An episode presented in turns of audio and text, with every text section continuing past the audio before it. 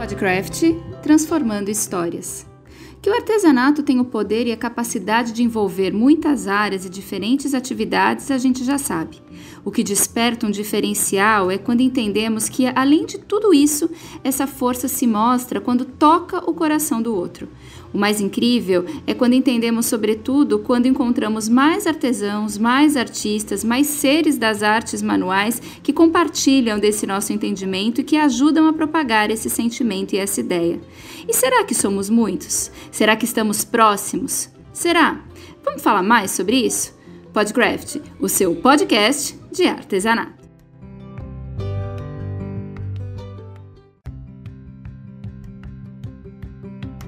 Olá, seja muito bem-vindo ao Podcraft, o seu podcast de artesanato. Eu sou Faiga Silveira e hoje o tema do nosso bate-papo é Transformando Histórias. Eu e minha parceira aqui do canal Craft, Beth Monta, temos buscado alternativas para tornar esse podcast possível e acessível a você e parece que nós encontramos o caminho, né?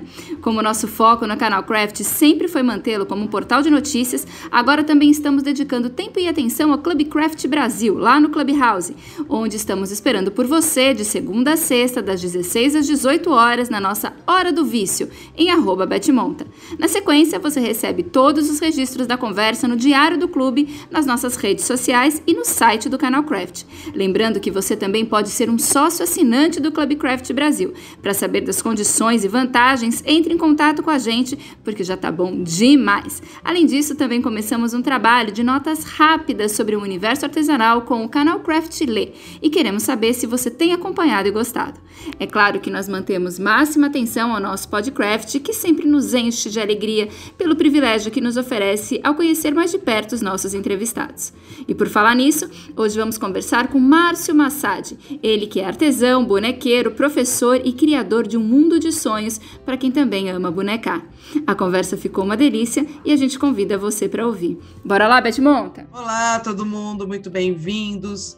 O que falar de alguém cujo slogan é Fazendo bonecas, transformando histórias? Hum? Alguém que veio da moda e encontrou no artesanato a sua forma de se expressar? Bom, para começar, ele é artesão, professor, bonequeiro, ele é uma personalidade na sua área e, com o auxílio do marketing digital, tem apresentado e firmado seu nome com cada vez mais qualidade. Suas obras mudam vidas, dão esperança, promovem sorrisos, seus cursos transformam jornadas da moda para o artesanato, da arte para tudo que faz o pequeno Massad é luz e alegria para quem o acompanha. Isso seja nas redes sociais, seja no meio do seu clube de assinaturas, seja por ambos. Só mostra que este pequeno é gigante. Muito obrigada, Massad, por aceitar o nosso convite. Obrigada por estar aqui conosco no nosso podcast.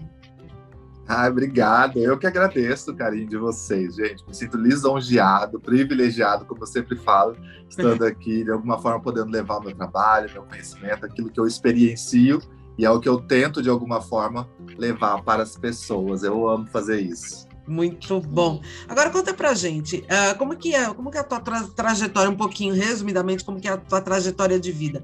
Você vê a sua história com as bonecas, as miniaturas, com a moda, como que tudo isso começou? Então, é, minha mãe é costureira, né? É, passei uma vida inteira. Eu falo que o, o som, o meu, essas musiquinhas, alguma coisa, seu som de dormir, sempre foi o barulho da máquina. Né? Então, minha mãe, ela passou uma vida inteira, ela costurava muito, ela varava à noite. Às vezes eu via minha mãe três, quatro dias sem dormir para poder, né, trabalhar. Claro que é o que ela fazia desde, desde novinha. E aí eu passei, então, eu dos filhos dela, a princípio fui o primeiro, né, e o único assim que se envolveu com costura. Eu, desde criança, gostei muito do trabalho manual, do artesanato, essas coisas assim. E aí, eu sempre fui apaixonado por miniatura, desde pequenininho. E aí, eu via minha mãe costurando. E aí, eu peguei, né, de alguma forma, né, tomei para mim esse, essa questão do, da costura. Então, o que, que eu fazia? Desde 9 anos de idade eu costuro, então eu pegava tecido dela escondido, eu fazia umas roupas meio tortas, do jeito que eu imaginava, né? Minha mãe nunca me ensinava, Márcio, senta aqui que eu vou te ensinar. Tanto porque ela nem tinha isso tudo, ela nem queria que eu fosse costureiro ou algo do tipo, né? Então eu fazia as roupas, eu fazia torto, é, enfim. E aí, às vezes, eu escondia, às vezes eu pegava tecido de freguesa, ela até me dava umas lambadas assim, para falar, menino do céu, agora que vou ter que comprar de novo tecido. Enfim, eu fui vindo isso, então era a certeza que eu tinha da minha vida que eu ia ser, que eu ia mexer com costura, que eu ia ser um estilista. Na época que eu era mais novo, eu fiz faculdade de, de publicidade com 15 anos, né? Eu era muito Nossa. novinho. Nossa, é, 15 anos. Super dotado, nem... né? É que eu não tinha nem terminado o terceiro ano. Eu estava, acho que no primeiro ou no segundo ano, e aí na época tinha um sistema que era de tal de aceleração. Você prestava o vestibular, se você passasse o vestibular, você fazia uma prova para eliminar o terceiro ano. E eu fiz isso. E aí eu fiz essa prova, foi na UCDB, até na época que eu, que eu morava em Campo Grande, uma das faculdades de lá. E aí entrei na faculdade e tal, fiz, mas eu era muito novo, não tinha maturidade. Fiz porque era aquela coisa, orgulho da família. Nossa, meu filho com 15 anos, na é. faculdade, enfim, com muita dificuldade, com muita luta, foi indo lá o negócio. E aí passou-se, fiz é, jornalismo, mas o meu sonho sempre foi fazer moda. Meu sonho era fazer moda. E aí eu encontrei na publicidade e no jornalismo algo que era mais semelhante. Bom, falei, uhum. eu falava, se eu fosse publicitário, ia ser da parte de moda. Se eu fosse jornalista, também ia ser na área de, de revista, de moda e tal. Mas jornalismo eu não concluí, mas foi o que me deu base para hoje eu me tornar essa pessoa falante até demais, que falo, que tem uma comunicação, que foi a base de tudo. Então as coisas acontecem na vida da gente tudo por um propósito. A gente não entende na hora, mas a gente sempre uma hora vai usar aquele conhecimento. E aí, fiz faculdade, dei aula durante 15 anos, dei aula em todas as instituições que tinha né, em Campo Grande, tanto na própria faculdade que eu fiz, no SENAC, no SENAI, todas essas instituições durante anos, até que eu abri a minha escola. Eu tive um ateliê escola, né, que era uma escola de corte e costura, até que veio a pandemia, que estava sendo um sucesso. Eu dava aula de manhã, de tarde, de noite, segunda, sábado, aquela loucura, trabalhava muito. E eu usava as bonecas, né, o artesanato, como um uma válvula de escape, né? Era o momento que eu abria, que eu vivia, porque eu me concentrava só naquilo, esqueci o planeta cair. Podia cair um mundo meteórico que eu não tava nem aí. Eu tava lá fazendo minhas bonequinhas, meu artesanato e tal. E aí veio a pandemia, puf, todo mundo sumiu, vazou. E aí foram, foi perpetuando esse processo. Eu já estava nesse processo do autoconhecimento, da busca e tal. E aí o que, que eu fiz? Comecei a, de forma inconsciente até mesmo, a mostrar o meu trabalho, porque a minha intenção não era tornar o pequeno Massad o que ele está se tornando e o que ele se tornou hoje, né? Não seria minha, minha ideia jamais, eu imaginei, eu tinha a mesma crença limitante que todas as artesãs têm. Ai, ninguém dá valor em artesanato. Ai, aqui na minha cidade não vende. Essa é a primeira crença que todos nós que mexemos com artesanato a gente tem, né? E aí eu falava assim, ai não, não vai dar certo, tal. Mas eu fazia porque era terapia. Aí eu comecei a postar, comecei com sapatinhos, né, de couro, bolsinha aquilo não tinha no Brasil na época. Eu procurei muito curso, procurei informação, ah, comecei a pesquisar e eu não encontrava nada parecido. E aí eu comecei a me embrenhar nesse universo através de YouTube, de, de uns sites que eu não entendia absolutamente nada, que era em russo, era, sei lá, em outra língua. Mas aí o sapatinho foram entrando, aquilo ali fez um sucesso. Eu apareci no jornal de Campo Grande, revista, apareci em televisão, me chamava para fazer entrevista. Porque o povo achava, mas por que você faz sapato de boneca de couro? Porque era muito real, né? Era muito realista o sapatinho. Claro, gente, aí foi indo, mas eu não, ainda eu não vendia, né? Aí eu comecei, o povo, ah, eu quero, eu quero, eu quero as bonequeiras. Eu nem sabia desse termo, bonequeira. As bonequeiras, arcas, eu quero. Eu vendi alguns é, parzinhos de sapato tal, fiz. Teve uma época que eu fiz uma renca, assim. Então eu tenho uma certa dificuldade com fazer em grande escala. Aquilo me cansou. E aí eu comecei a me envolver nas bonecas e fui descobrindo cada vez mais esse universo das bonecas. Quando eu descobri a primeira vez que existia a tal da boneca que me... de pano, né? Porque a gente fala boneca de pano, a gente imagina aquela bonequinha molinha, de criança brincar. Quando eu vi que tinha boneca de pano que ficava de pé, que mex... se mexia, mexia a cabeça, menina, aquilo ali para mim foi Eureka. um surto. Foi uma, eu falei, gente, não é possível. E eu vi aquelas bonequinhas com carinha de crianças e tal. E aí eu peguei e fui buscar, falei, aonde que é a fonte disso? Aí eu fui descobrir as abençoadas russas, né? Que eu não sei o que essas mulheres tomam desde criança, o que, que elas fazem, porque elas já parece que já nascem com isso.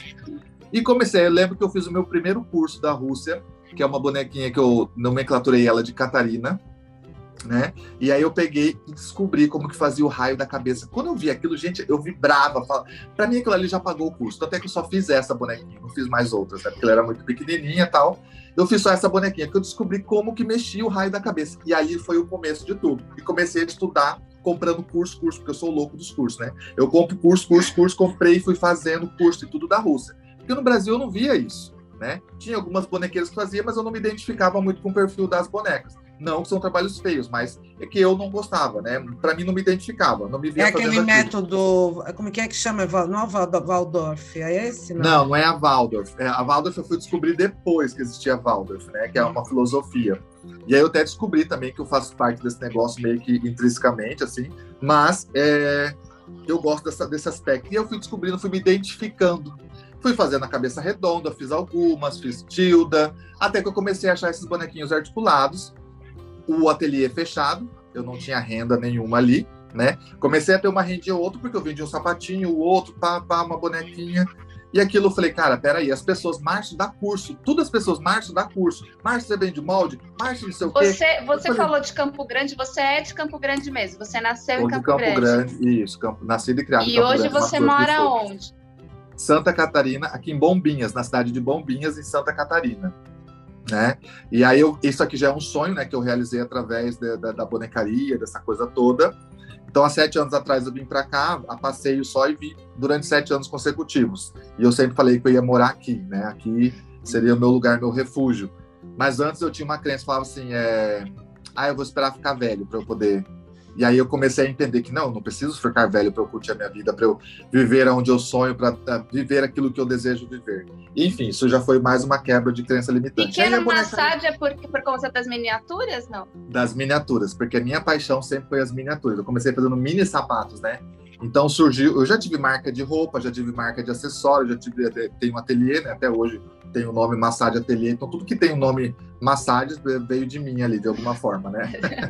e aí veio o pequeno, falei, cara, como é que eu vou dar nome para isso, né? E aí veio, eu falei assim, bom, como eu gosto das coisas pequenininhas e fazia eh, as bonecas pequenas, né, o sapatinho tudo pequenininho, e eu sou apaixonado pelos pequenininhos, e eu falei, pequeno Massage, né?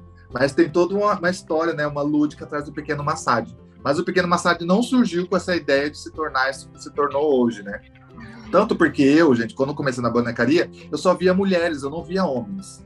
Eu via muitos homens no biscuit, é, às vezes no feltro, mas eu não via homens na bonecaria. Muito difícil, assim. Tanto é que eu pesquisei muito na época, não tinha, né? É, eu não conseguia encontrar. Tanto é que aí, enfim, falei fui o primeiro. Homem, cabeludo, tatuado, né? Com piercing, alargador. Eu era um ET de Varginha em meio a toda esse, esse, nessa egrégora das mulheradas, né? Então, assim, aquilo era irreverente. No começo eu não aparecia, né? Eu não, não mostrava o meu rosto. Eu só postava foto alguma coisa com a mão tal. Quando me viram pela primeira vez que eu comecei a fazer stories, né? As pessoas achavam, ficavam chocadas, assim. Gente, é sério que é você que faz? É um homem que faz boneca? Gente, que máximo isso! Aí teve gente que achava que eu era uma senhorinha, que fazia boneca, ou era. Enfim, eles imaginam várias outras coisas, menos que era um homem que fazia boneca, né? Enfim. Aí eu comecei a fazer stores, fazer stores, fui fazendo, né? Vendi bastante boneca no começo, eu fazia muita boneca personalizada, né? Eu tinha um perfil de bonequinha que eu tinha feito um curso, pegava aquele perfil e fazia roupa com a cor do cabelo das crianças e tal, enfim, as mães principalmente, avós, pediam muito essas, essas bonequinhas. Chegou um momento que eu cansei, falei, cara, eu preciso ensinar alguma coisa. E de forma indireta, eu ia fazendo dica do eu tinha um quadro dica do Massad, aí eu fazia vídeos, e eu fazia ah, algumas coisas e postava no Instagram. E vivia prometendo, ah, eu vou lançar isso, uma hora eu vou, uma hora eu vou ensinar. Porque comecei a entender vender, né? E comecei a lançar. Fazia alguns vídeos e outras pessoas começavam a pedir. Porque, na verdade, né, quando eu comecei na bonecaria, eu falo principalmente isso, gente. É, a bonecaria ela veio realmente para transformar a minha vida.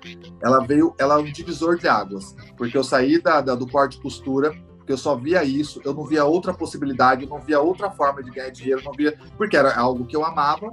Só que no final né, da, dessa carreira da costura já estava se tornando muito cansativo para mim. Então já estava se tornando pesado né? Por quê? Porque eu fazia um curso do que tinha duração de quatro meses, que era o curso básico, e ali é, dois meses eram só de modelagem. Então, assim, quem entende um pouco de costura, tem uma noção, sabe que a modelagem é a parte mais técnica, né? Eu falo que é a parte chata. Então, muitas pessoas queriam aprender qual que é o sonho de todas as mulheres que vinham me procuravam. Fazer a sua própria roupa. Fazer a sua própria roupa. O sonho da, da pessoa, eu vou passar no shopping, ver aquela vitrine, eu quero aquela roupa para mim. Só que elas não entendem que tem um processo e fazer o molde. Muitas assim falavam, cara do céu, que inferno, coisa horrorosa. Porque conta, gente, é conta. Dois mais dois são quatro, um mais dois são três, e assim não tem o que fazer. E eu mexia com fração. Tinha pessoas que eu tinha que ensinar o que era uma fração. E aquilo se repetiu durante 15 anos. Eu tentei mudar a técnica, eu, tinha eu tenho minha própria apostila, eu criei a minha própria apostila, eu digitalizei essa apostila, eu tornei essa apostila um livro. E eu fui, cada ano, fui melhorando para que se tornasse mais fácil, para encurtar esse período da modelagem, né? Para que as pessoas elas queriam o quê? Elas queriam entrar na escola e costurar. Mas para ela costurar a roupa dela, ela precisava fazer o um molde, porque eu não fazia o molde para aluno. Eu auxiliava, ó, você faz a base e eu vou lá e interpreto com você, que é o que eu fazia com elas.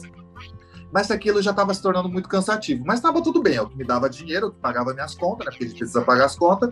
E a boneca estava nesse meio aqui, né? Então aqui a costura, a boneca foi vindo aqui, veio a pandemia, fup, isso aqui sumiu, né? A costura, acabou meu ateliê. O que, que eu ia fazer? Eu estava nesse processo do autoconhecimento, né? Da, da, da dessa busca incessante para entender o, esses problemas, essas crenças e tal. E aí a boneca foi entrando, foi entrando, foi entrando, foi se tornando né, a minha fonte de renda ali. Veio o digital, né? Porque o marketing digital deu esse boom de 10 anos em menos de um ano. Eu falei, cara, eu preciso entrar nessa. E aí eu fui louco. Eu comprava curso de marketing digital, comprava curso. Eu comprei, devo ter comprado não sei lá quantos cursos. E aí, nisso, eu comprava curso de boneca. E aí o pequeno massagem foi crescendo, foi crescendo, foi tomando uma proporção muito bacana, assim, né? Mesmo que ainda pequeno hoje perto de grandes nomes, mas eu vejo a minha ascensão muito grande assim. E aí eu comecei, como eu estava nessa vibe da autoajuda, do autoconhecimento, eu comecei a agregar isso. Porque para mim é o que faz sentido. Fazer bonecas não é transformar apenas um pedaço de pano em um, um, um bichinho ou num bonequinho. É muito mais além, porque quando você faz uma boneca, você faz um mini ser, você faz um mini ser humaninho, você faz uma mini pessoa. E quando você começa a analisar aquele seu trabalho manual, que você trabalha com as mãos, você está demandando sua energia, sua força, sua raiva, sua alegria, sua tristeza, tudo aquilo ali naquele objeto, porque é um, é um, é um produto afetivo, você começa a identificar algumas falhas. Às vezes uma costura que está torta, um bracinho que está maior que o outro, e você inconscientemente você está colocando de, de você naquele trabalho. Então, e aí veio essa coisa da transformação da bonecaria. A gente deixar a gente é, na, crono, na cronologia da história. Tudo isso nesse processo de março de 2020 até hoje, agosto hoje. de 21. Então, todo esse processo que você está falando, não é que foi uma vida inteira, não. É assim, não. rápido. E dentro não. desse período tem o projeto Mini Me. Mini Me, é o projeto Mini Me. Que, ai, como é uma que das nasceu minhas paixões. ele? Que é ele? O projeto Minimi, na verdade, foi um curso que eu fiz de uma, uma russa que ela fazia uma bone... um bonequinho muito diferente, que é todo de dread, todo tatuadinho, eles são todos. E aí eu me identifiquei com aquilo, claro, né? E aí eu comprei o curso e tal. E aí eu pego aquela, aquele formatinho, remodelei ele, né? Tanto o menino quanto a menina. E aí eu fiz o primeiro. Aí eu tive a ideia, porque eu comecei a, a mexer com pintura também, fazer as bonecas. Eu, assim, eu passei por todos os perfis de boneca que você imaginar até eu encontrar né, o esculpido, feltrado, que é o que eu mais faço hoje, até do curso. Mas esse é um, é um, ele teve um processo afetivo muito forte comigo, porque eu, eu fiz um bonequinho de mim mesmo, com dread, ruivo, porque era tudo aquilo que eu sonhava, que eu queria ter. E aí as tatuagens são identificadas comigo e tal. Enfim. Mas você tinha dread? Porque hoje teu cabelo é só comprido. Não, eu não tinha. Esse era é meu mimimi. sonho. Justamente por eu não ter cabelo, né? É muito fininho. Meu cabelo, se eu fizesse dread, eu só era ficar careca de uma vez. Então eu fiz ele, eu idealizei esse bonequinho como se eu quisesse que eu fosse. Eu, eu fiz as minhas tatuagens, né? Fui colocando essa aqui do braço que eu tenho e tal. E aí eu vi uma saída, a galera ficou enlouquecida, Márcio, eu quero, quero, quero, quero, quero um também. E eu fui fiz um primeiro minimi para alguém. Aí eu falei, cara, eu vou fazer o seguinte, eu vou pintar o rosto da pessoa. E eu fiz.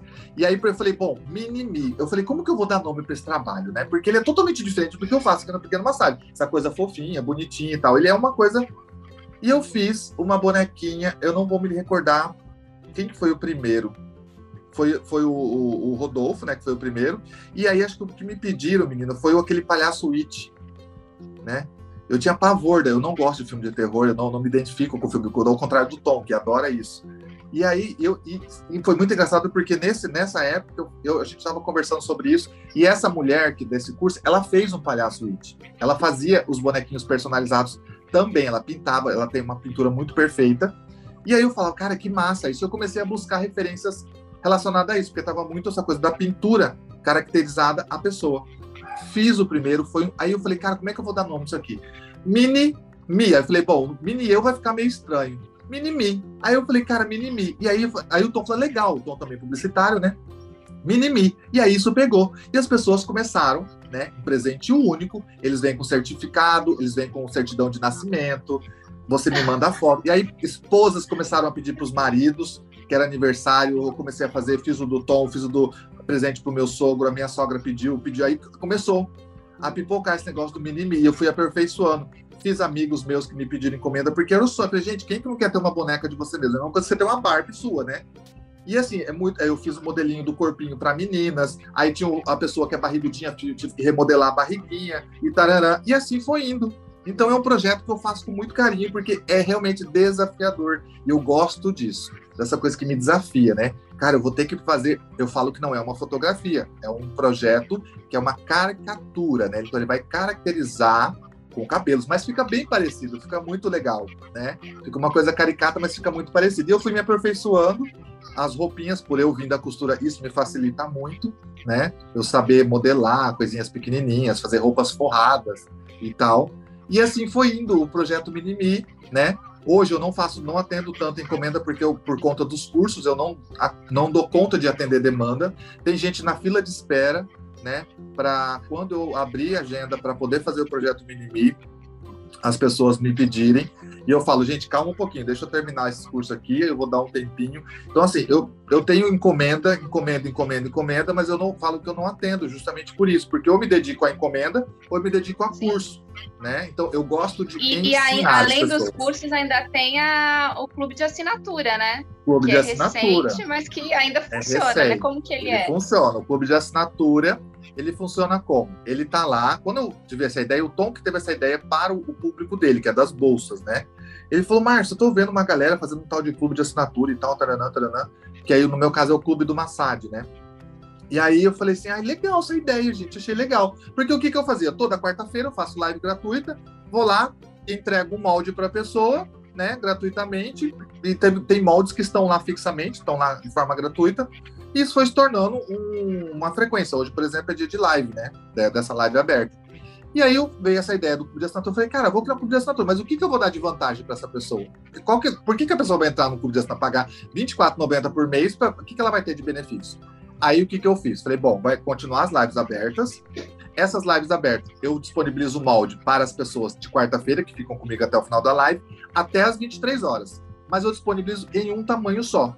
Para quem é do clube de assinatura, esse molde já está disponibilizado no período da tarde, em três tamanhos, porque o que, que eu comecei a entender? As pessoas trabalham com vários perfis de boneca, de tamanhos. Então, eu meio que padronizei três tamanhos, um P, um M e um G, para que possa atender o máximo de pessoas possíveis. Então, essas pessoas ela têm esses moldes exclusivos, dessas aulas de quarta, mais duas aulas exclusivas por mês, só nesse grupo fechado, para fazer. A gente está fazendo a boneca, já fizemos é, um alfineteiro, um anel, que é a coisa mais linda que eu vi de uma, lá da Rússia, e a gente fez uma boneca, e agora a gente está fazendo o guarda-roupa dessa boneca, que é a boneca alma. E aí a gente está fazendo esse processo. Então, duas vezes por mês nós temos aula exclusiva, disponibilizado o molde e tudo mais. Então, eu sempre vou estar acrescentando. Essas pessoas, elas têm por mês um voucher de 10% de desconto lá no meu site, para comprar produtos no meu site, quem quiser, ah, tecido, aviamento, alguma coisa nesse sentido, né? E, e, em alguns projetos meus ela também tem desconto, ou tem uma, uma, acessibilidade um pouco maior, né? Por fazer é, parte desse clube de assinatura. Então é um clube de vantagens né, no universo do Pequeno Massad, claro.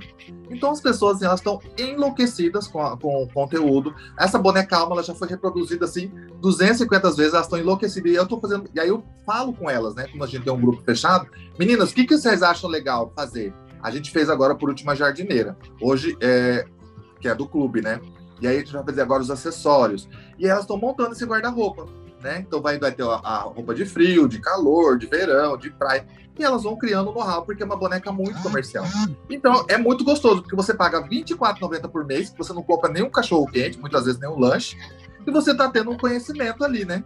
Você está tendo acesso ao universo ali do pequeno Massad, né? Que de uma certa forma a gente causa transformação na vida das pessoas. Ah, tá. Né? Eu, eu, eu, sou essa pessoa que fala muito, que gosto de, de contar a minha história, as pessoas se inspiram nisso. Então, assim, eu recebo todos os dias muitos relatos assim das próprias alunas do clube, é, clientes minhas, é, pessoas que me estão me seguindo agora, muita gente chegando agora. e elas falam, cara do céu, que pessoa que é você e tal. Eu fico muito, me sinto lisonjeado, me sinto honrado. Trabalho todos os dias o meu ego com isso, porque é muito complicado você receber somente elogio todos os dias. Isso é muito complicado porque o nosso ego infla, né? Se você não tomar cuidado, você tá um balão. E aí, no final das contas, quando vai chegar uma, quando chega no auge do sucesso, você tá lá com não sei quantos mil seguidores, você tá com o ego muito inflado e qualquer situação vai lá e te pode te derrubar, te entristecer, te dar uma depressão. Então eu trabalho isso todos os dias, até essa situação. Eu falo, gente, eu agradeço, mas o, o na verdade o privilégio é meu. Porque a, o privilégio, gente, uma, uma história que eu vou contar para vocês meu sonho desde pequeno, eu sempre fui uma, um menino muito, extremamente, extremamente assim, tímido, vergonhoso. Muito.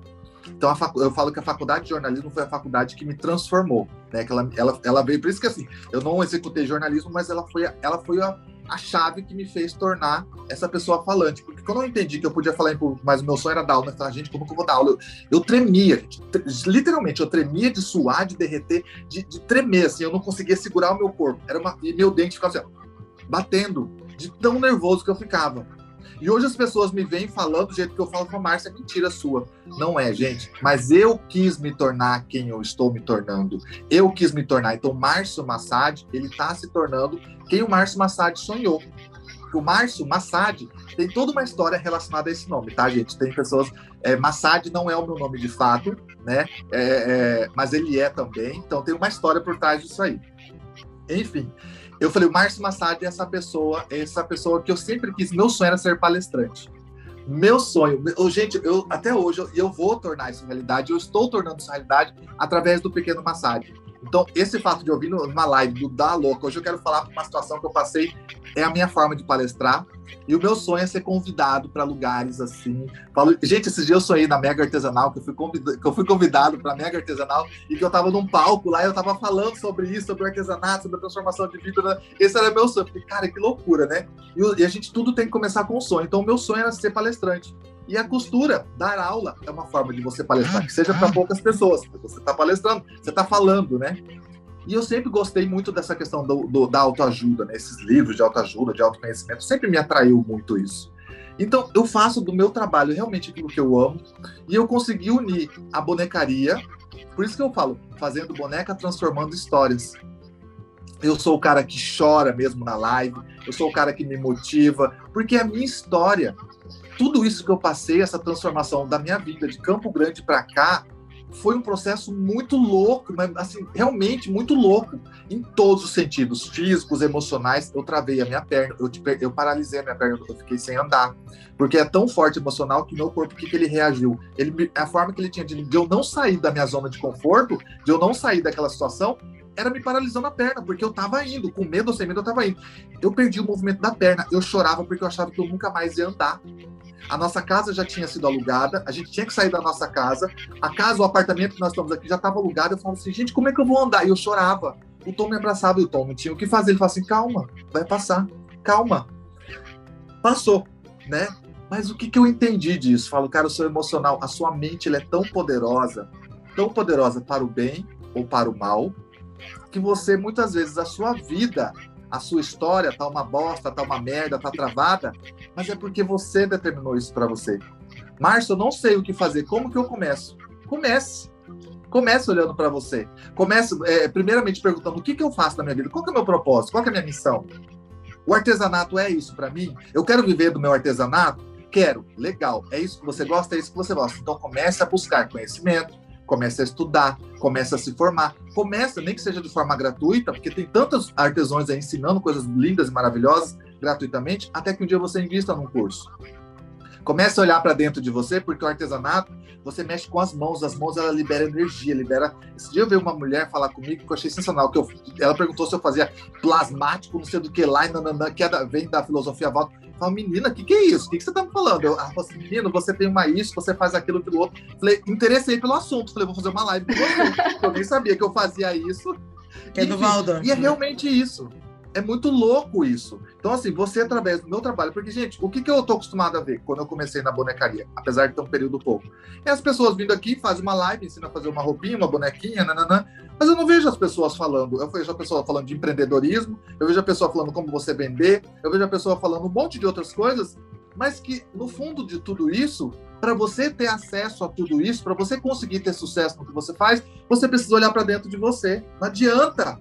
Porque se eu tenho uma crença limitante de que, é, que, como eu tinha, eu não tinha força de pai, não tinha força de mãe, não tinha força de nada, porque eu não me conhecia, não adianta eu querer. Eu posso ter toda vontade de fazer sucesso, mas eu vou chegar num nível e vou parar aqui. Por quê? Porque eu acredito que eu não sou merecedor. E esse, esse era a minha trava. Eu não me sentia merecedor, mas isso era inconsciente. E o que, que eu fazia? Tudo que eu ganhava, chegava num ponto, eu dava uma forma para perder aquilo, e eu perdia. E eu, assim, eu não cansava, né? Eu ficava nessa sobe, desce, sobe, ganha, perde, ganha, perde, ganha, perde, ganha, perde. Mas é por quê? Porque eu não acreditava ser merecedor daquilo tudo. Então, hoje, eu, Márcio Massad, estou aqui. Cara, fiz um curso maravilhoso. Márcio, meu sonho é viver do artesanato. É possível. O mundo está acabando, está crise, tudo. É possível? É possível. Mas não vai ser possível enquanto você não acreditar em você, enquanto você não mudar o que você é por dentro, enquanto você não começar a olhar para você, o que que te trava, o que que te prende? Ai, meu sonho era morar na praia. Ai, você é um sortudo. Não. Sonhar, todo mundo sonha. Todo mundo quer. Mas entre o sonho e a realização, tem um percurso aí que é muito dolorido. Então você vai ter que mexer em feridas, você vai ter que passar por coisas, você vai ter que compreender coisas. Porque eu até poderia vir aqui morar em Bombinhas, se eu não tivesse essa busca pelo autoconhecimento. Mas seria o efeito elástico. Eu viria, eu ia arrumar problema em tudo, eu ia me sentir incapaz, eu não ia conseguir me manter aqui, eu ia voltar. Aí eu ia ocupar o artesanato, eu ia ocupar a boneca, eu ia ocupar um monte de outras coisas, mas eu não ia olhar para dentro de mim. Então, hoje eu falo que esse curso, esse processo, tudo isso que eu estou vivendo hoje, é justamente por esse olhar para dentro de mim, buscar. Porque quanto mais você busca, parece que as coisas vão aparecendo. É igual essa história de você. Ah, pesquisei lá na internet um guarda-roupa. Começa a aparecer 250 guarda-roupa para você. É. E quando você começa a buscar o autoconhecimento, a vamos colocar autocura, a autoajuda, seja lá como você quer nomenclaturar isso, as coisas começam a vir para você de forma natural. Começa a surgir insights. É, essa coisa, gente, da intuição é muito forte na gente. A mulher tem um, um, um, poder de intuição muito grande, né? A mulher é muito mais do que o homem. Porque a mulher tem esse poder de gerar vida. A mulher tem esse poder da conexão com a fonte, com Deus muito maior nesse sentido, porque ela gera um ser humano dentro dela. Então, quando você olha para isso, então, é, às vezes o, a intuição, a gente tem uma intuição muito forte. A intuição é a sua conexão com a fonte de que é para você fazer ou não fazer algo. E muitas vezes o que a gente faz, mais faz é desobedecer a nossa. Ah, não, isso é bobeira. Ai, nada a ver isso, gente. Isso é Aí você muitas vezes vai lá, faz, não é o que você queria fazer, ou dá errado, ou alguma coisa acontece, mas é por quê? Porque você não se ouviu. Então Deus está falando, o universo, já o que você acredita, Jeová, Rafá, Buda, não sei, está te mostrando ali alguma coisa de alguma forma e você não olha para aquilo. Então, quando eu vi a bonecaria na minha vida, todo esse processo, eu acolhi, eu aceitei, eu busquei e hoje eu estou aqui falando dessas coisas todas, né? Falando de boneca, de transformação, de espiritualidade e tudo mais. Falando em cursos que você falou tanto, conta pra gente como que são os seus cursos online, online, quantos são e quais são?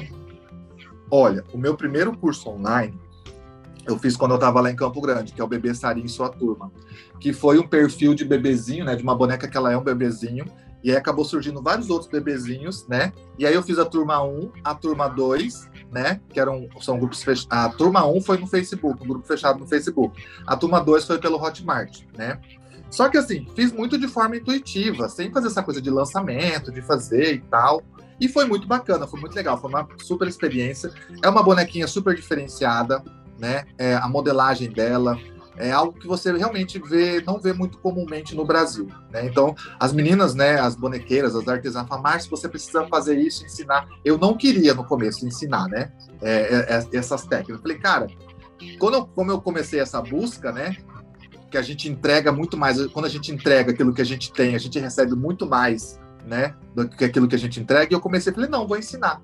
E aí eu criei o curso da Bebê Sarinha primeiro, aí depois veio o Bebê Sarinha e sua turma, que foram os bebezinhos mais a, a boneca na versão maior, e aí veio ah, esse ah. curso da o curso da, agora do Jardim Encantado, que é o curso do Vincent da Clara. E aí, que é um perfilzinho de bonequinho que eles falam que é muito parecido com o GG Toys, porque é minha inspiração, né? Eu sou apaixonado pela GG Toys, acho lindo o trabalho dela, mas eu não tenho curso da GG Toys. Então, assim, eu não fiz baseado né, com, com o que ela nem sei se ela ensina dessa forma. Enfim, fiz o bebezinho tal. E aí, como eu gosto dessa coisa lúdica, de contar histórias, se você vai lá no meu perfil, você olha cada pessoa, cada bonequinho que eu coloco, eu conto uma história né?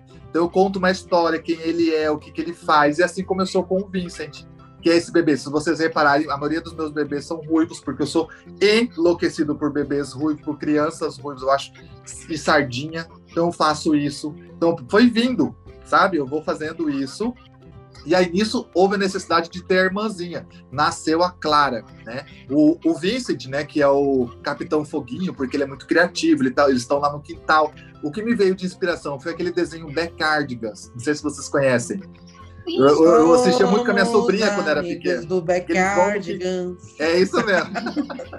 minha sobrinha assistia muito e aquilo ficou na minha mente. Por isso que eu falo, gente, que nada se cria, tudo se transforma, né? Roube como um artista é justamente isso. Então você tem uma referência, tudo que você viveu na sua vida se torna um insight futuramente. Então eu falei, cara, uma criança, pimentinha, bebezinho, são porque criança, né, é o momento que você mais imagina, que você tem uma mentalidade fértil, você cria o seu amigo imaginário. E o Vincent é isso essa criança de um aninho, que ele vai lá no quintal dele, ele imagina que ele é aviador, aí eu fiz o, aviãozinho ah, eu papelão. Vi, é incrível o aviãozinho. E aí eu coloquei a capinha, o óculos. Então, na cabeça dele, ele, ele fala assim: o papai fala para mim, papai, eu quero andar de avião, quero. Aí ele fala que ele é o Capitão Foguinho. E você cria uma história naquilo ali tudo.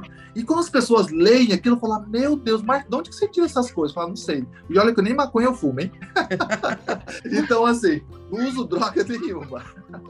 então, assim, vem, porque eu gosto tanto desse trabalho, é o emocional. o jornalismo pode te ajudar a escrever essas histórias também, hein, Márcio? Menina, já me falaram, Márcio, isso tem que virar um livro. Fala, gente, é. eu não sei nem por onde começar isso, não faço ideia, porque eu nunca escrevi livro na minha vida, eu já, já tentei escrever diário. Eu tenho um livro, um livro que eu comprei que chama Uma Pergunta por Dia. E aí você, todo dia você responde o livro ali, né? Ele faz uma pergunta aleatória para você. Isso já é uma forma de como se fosse um diário.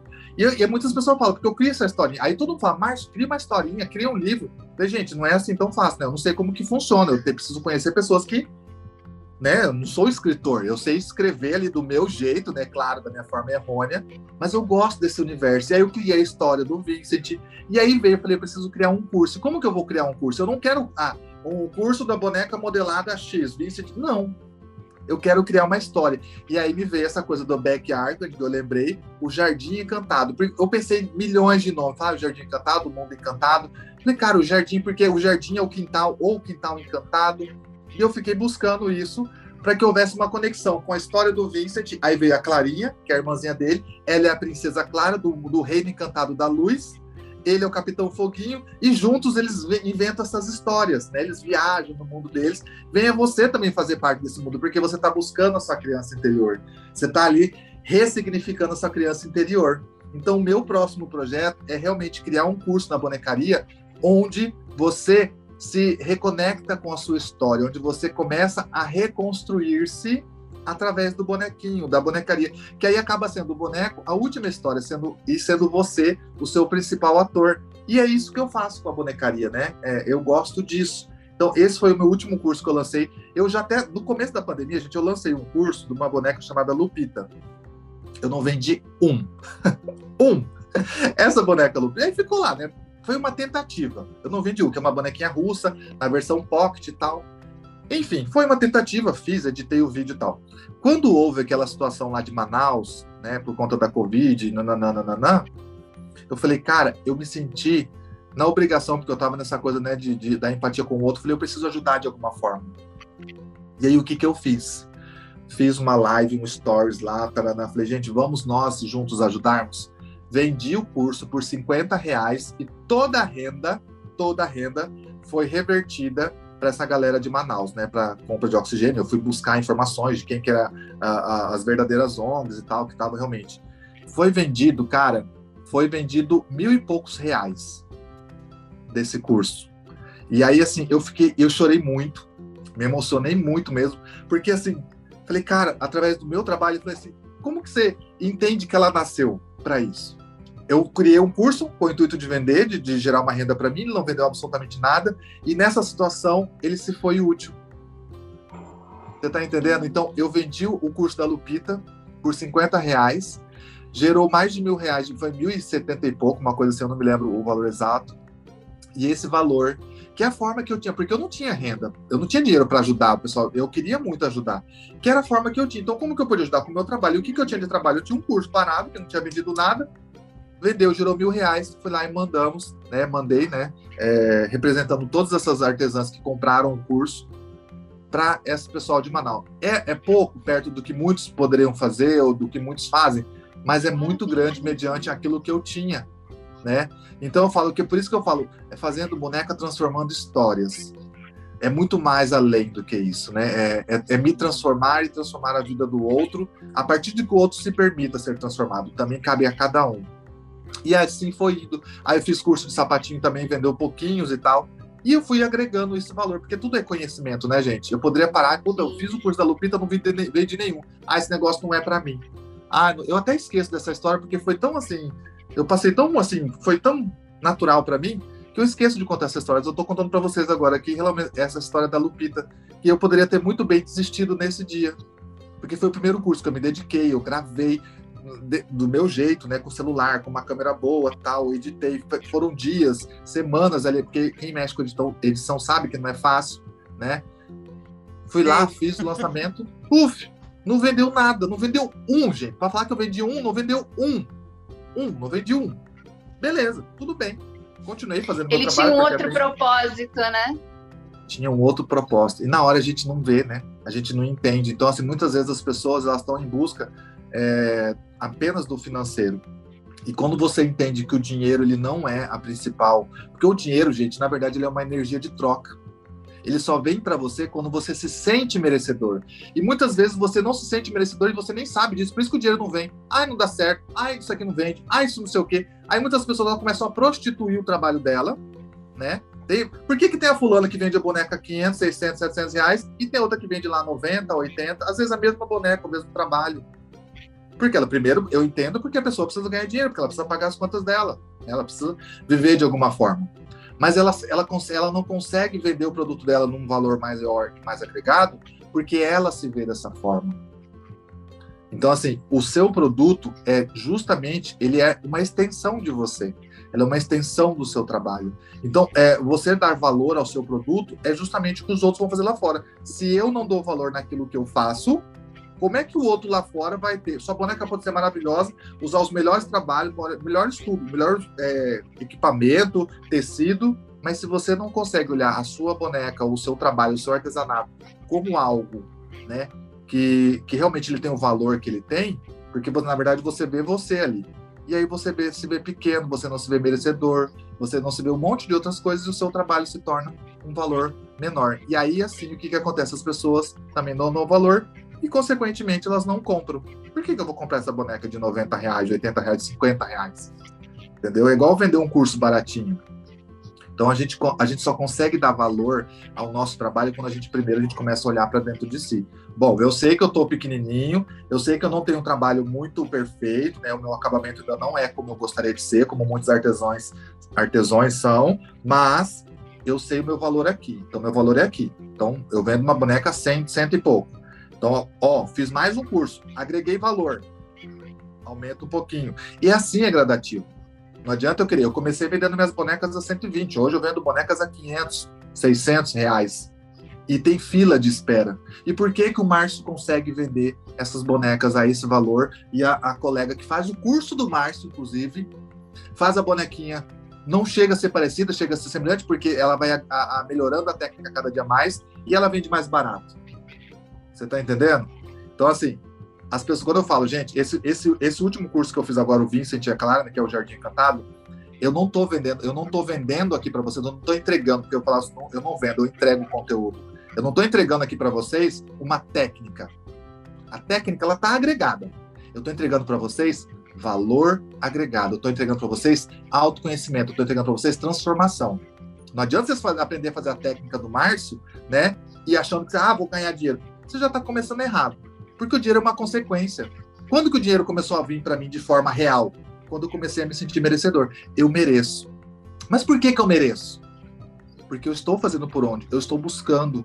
Além de eu ter o conhecimento, de eu ter tudo isso, eu estou me transformando todos os dias. Então, a minha transformação, consequentemente, gera transformação no meu trabalho, que, consequentemente, conecta-se com pessoas que geram transformação nessas pessoas, e isso vira uma corrente, vira uma egrégora que eu falo, né? Quando a gente tava brincando lá, águia anda com águia, galinha com galinha, pato com pato, é justamente isso, né? É você se juntar a pessoas que realmente, eu quero ser uma águia? Quero. Mas ó, que para ser águia, você ainda é passarinho. Tem passarinho que está criado em gaiola, e passarinho criado em gaiola tem medo de voar, porque acha que isso é uma doença. Então, olhe primeiro para você, deixa, deixa a portinha abrir aí, você alça voo, porque é o seu instinto. Todo mundo nasceu para ser bem sucedido, para fazer sucesso, para ganhar dinheiro, seja lá o que você acredita. Você não é porque você não acredita que isso é possível, porque você foi criado em gaiola. Então, o seu artesanato, o seu produto, o seu trabalho, nem falar do artesanato, qualquer ramo da sua vida, ele só não é o que é, ou você não é realizado, porque você não consegue se ver dessa forma. Então, às vezes, é o sonho da, da pessoa fazer uma, uma faculdade, um curso de tal coisa, e aí ela faz o curso. Aí ela se formou, aí ela se forma quando ela tem que ir para a área de trabalho, ela fala assim, cara, não é o que eu queria. Você está entendendo? Então, assim, a gente tem constante transformação. E assim foi, eu achei que eu ia morrer dando aula de corte e costura. Isso ia ser o resto da minha vida isso. Eu nunca me imaginei na possibilidade. Gente, para mim era um absurdo falar que eu vou viver de boneca. Que absurdo! Isso é coisa de boneca. Artesanato para mim é aquela coisa que você via na feirinha, é, ver o pessoal. Eu não sabia que existia esse universo infinito dessa, dessa, desse, dessas coisas que acontecem, que eu comecei a descobrir a cada dia, né? E aí quando eu entendi que o artesanato nada, ele é um coadjuvante dentro daquilo que eu vim para entregar, dentro daquilo que eu vim para ensinar para as pessoas, porque eu sou aqui um grão de areia numa praia extensa. Eu sou um grão de areia. Olha o tanto de pessoas que ainda estão se conectando. Eu consigo me conectar com as areinhas do lado. E essas areinhas conseguem se conectar com as outras e assim você vai crescendo. Então é assim que você cresce o seu trabalho. É assim que você vai transformando o seu trabalho naquilo que você deseja, naquilo que você sonha. É muito lindo isso, isso né? Aí. E hoje, e hoje como é que tá isso? Esse homem que busca o autoconhecimento, que passa essa informação, que faz um monte de curso, que faz marketing digital, que tem ateliê, que tem seu companheiro aí com as suas questões também, buscando o autoconhecimento. Como que é a rotina do pequeno Massad? Como que você organiza o seu tempo? Como que você consegue organizar todas essas funções de tanta importância? Olha, que nem eu falo, é, eu aprendi assim, é um dia de cada vez, né? Antes eu queria viver cinco dias do passado, cinco dias do dia do futuro ao mesmo tempo.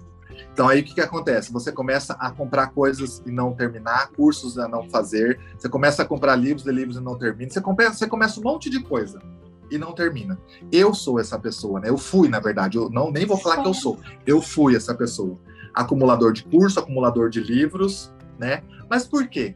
Por que, que a gente tem essa sede de, de, de, tanto conhecimento, de querer fazer tudo ao mesmo tempo? Porque a gente ainda não se conhece, a gente não consegue organizar o nosso tempo justamente por isso. Quando eu fui entender que é muito importante você ter uma planilha, é muito importante você escrever. A gente acredita que a nossa mente vai lembrar de tudo, não vai, gente. Você acorda de manhã planejando, ó, amanhã eu preciso fazer isso, aquilo, aquilo, aquilo outro, mas no meio do percurso acontece alguma coisa que não dá certo, então você precisa se organizar, né? Não querer fazer tantas coisas ao mesmo dia. Então eu comecei a, a compreender dessa forma. Então eu acordo de manhã, eu tenho uma prévia do que eu vou fazer. Quem tem o hábito de escrever é muito importante. Ó, amanhã anota, gente. Vocês não têm noção do tesão que é, do prazer que é quando você vai lá no final do dia, você faz um tiquezinho, ó, fiz isso, fiz aquilo, fiz aquilo, que você não pode não ter feito tudo. Mas se você fez pelo menos parte daquilo ali, olha, realizei.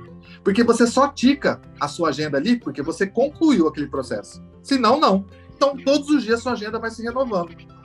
Claro que isso na teoria é lindo, é maravilhoso, é fácil. Na prática, gente, é outra história. Mas é algo que você precisa começar, senão você nunca vai ter acesso a isso. Você nunca vai começar a organizar o seu dia. Então, por que, que muitas vezes a gente está com o dia desorganizado? Porque a nossa vida financeira está desorganizada, nossa vida pessoal está desorganizada, nosso... como que o seu trabalho, seu, o seu dia a dia vai ser organizado? Não vai, de forma alguma. Então, venho todos os dias aqui para o ateliê. Meu ateliê o que eu tinha lá, que era uma escola que era grande, né? Eram, eram quatro peças lá. Então tinha sala de aula, recepção, sala de costura, banheiro, tinha a parte ali do todo que ficava o, uma outra salinha que eu tinha. Então tinha uma programação, eu acordava de manhã, ia para lá, passava o dia inteiro, né? Voltava para casa. E aí hoje eu tô aqui, sei lá, não sei nem falar quantos metros quadrados aqui é um quarto, né, gente? Onde era um quarto aqui no apartamento, eu transformei em ateliê. Então, eu tenho minhas obrigações diárias. Tem coisas que às vezes eu até procrastino, gente. Isso não quer dizer que aí o Márcio sabe tudo. Ele... Não, o Márcio também ele procrastina, o Márcio também ele, ele às vezes não consegue é, cumprir a agenda dele diária, mas eu todos os dias eu estou me esforçando para que eu melhore isso. Então é muito importante, né? Eu acordo, bom, eu tenho curso hoje, eu tenho live. O que, que eu tenho que fazer? Eu tenho que fazer a peça piloto, eu tenho que fazer o molde, digitalizar, porque eu tenho que disponibilizar isso lá na live. À noite eu faço a live, me encerro, abro, papapá, e aí nesse período até eu dormir, eu faço alguma coisa, porque eu estou né, concluindo aqui o curso, eu estou fazendo ao vivo o, o, workshop do Jardim Encantado. Então eu tenho que me organizar nisso aqui. Então, assim, muitas vezes a gente está tão aberto às coisas que as, as, coisas começam a vir de forma até. Se você não tomar cuidado, você, às vezes você pensou, por exemplo, meu sonho de consumo. Gente, eu achava o máximo aquelas bonequeiras, né? Que olhava, gente, olha só, hoje tem correio, vi aquelas pilhas de caixa até eu me ver com essas pilhas de caixa e falava, gente, é uma loucura você ter que empacotar tudo, cortar, separar, embrulhar. E aí, assim, eu sou a pessoa que eu gosto dos detalhes, né? Eu gosto da etiqueta, eu gosto da firula, da fitinha de cetim, do cartão, da carta, do adesivo, nananana. Então pensa a demanda que imprime isso, né, para poder fazer isso diariamente. Então se você não se organizar, você acaba atropelando. Isso aconteceu comigo? Claro que aconteceu, mas eu consegui do meu jeito lá, meio me arrastando, mas fui. E é isso que você vai. Então, quando você começa a entender qual que é você, qual que é o seu nicho, é, o que, que você se propõe a fazer, você consegue se organizar melhor. Porque o que, que eu vejo? Muitas pessoas querem fazer tudo ao mesmo tempo. Ela quer ser bonequeira, ela quer dar aula, ela quer vender, ela quer, ela quer ser marketing digital, ela quer isso, ela quer aquilo. E aí ela acaba se desorganizando num contexto geral, né? Porque, além de tudo, a mulher, ela é mãe, ela é esposa, ela é dona de casa, ela é empreendedora, e aí, se você não tiver uma organização diária, você não consegue atender tudo isso, né? E a gente, é como eu falo, é falar é muito fácil, né? Isso, mas isso requer treinamento. Todos os dias, faz um pouquinho. Tenta hoje. Ah, hoje eu vou tentar fazer uma agendinha aqui. Aí você vai fazendo, vai ticando. Saber quanto que é prazeroso você riscar algo, ó, isso eu concluí. Nem que seja um por dia. Você Vibrar colocou 10. com as pequenas conquistas, né, mano? Exatamente. Todo dia. A gente fala assim, gente, um dia de cada vez. É um dia de cada vez. Eu não preciso viver do passado e não preciso me preocupar com o futuro, porque eu preciso viver o hoje. Né? Eu vivo hoje, porque tudo que eu planto hoje eu colho lá na frente. E isso é inevitável, seja de bom ou seja de ruim. Então, se você está se organizando agora, se você está se conhecendo agora, se você está buscando agora é, tudo isso, conhecimento, sei lá, mudança, você vai colher na frente. Agora, se você é desorganizado, se você faz as coisas erradas, se você, ah, amanhã eu faço, amanhã lá na frente você vai colher isso. Não tem, gente, é inevitável. Eu falo isso porque assim foi comigo. Eu empurrei muito com a barriga, né? Muitas coisas na minha vida. Até chegar ao ponto que a água bateu na bunda e aí, ó. Você tá entendendo? Aí você vê a água, bate na bunda, daqui a pouco. Aí tem gente que ainda espera a água chegar no pescoço. Aí você vai levantando a cabeça até onde não dá mais. Aí você levanta. E a gente tá acostumado com isso.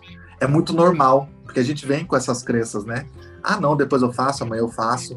E eu não, não me tiro fora dessa porque eu sou essa pessoa muitas vezes. A cada dia eu melhoro um pouco. Aí eu falo assim, gente, se todos os dias a gente melhorar 1%, soma isso durante um ano. São 365% que você melhorou. Só que a pessoa ela acha que ela vai melhorar tudo de uma vez só e ela não vê a longo prazo. Né? Então, olhar para o futuro não é criar expectativa no futuro, é plantar o hoje para que você, no seu momento certo, você vai colher todo mundo merece é, ter o sucesso, ter tudo, só que eu só vou receber aquilo que é meu. Tem uma frase que fala assim: tudo que é seu dará um jeito de chegar até você. A partir do momento que, vocês, que você estiver preparado para receber. Então não adianta eu querer ganhar na Mega Sena se eu não estou preparado para ganhar. Se eu te der um milhão hoje, o que, que você vai fazer? Primeira pergunta: o que, que você vai fazer com um milhão hoje? Ah, eu vou comprar um carro, eu vou comprar uma casa, eu vou era isso. Você está entendendo que era para você fazer? Muitas vezes, por que, que a grande maioria das pessoas que ganham muito dinheiro, elas perdem muito rápido? Porque elas não estão preparadas. Então ela, ela, vive daquele, ah, eu vou comprar isso, comprar, eu quero ajudar todo mundo. E você, naquele momento, você não se olha, você não sabe o que, que você vai fazer com aquilo, porque você se deslumbra. Né? Então, por isso que eu falo, eu tomo muito cuidado com isso comigo, né? Às vezes, quando eu vejo o meu ego, não, eu tomo cuidado. Márcio, calma, desce esse balãozinho seu aí, solta um pouquinho o gás aí, terra, pé no chão, e aí você vai indo.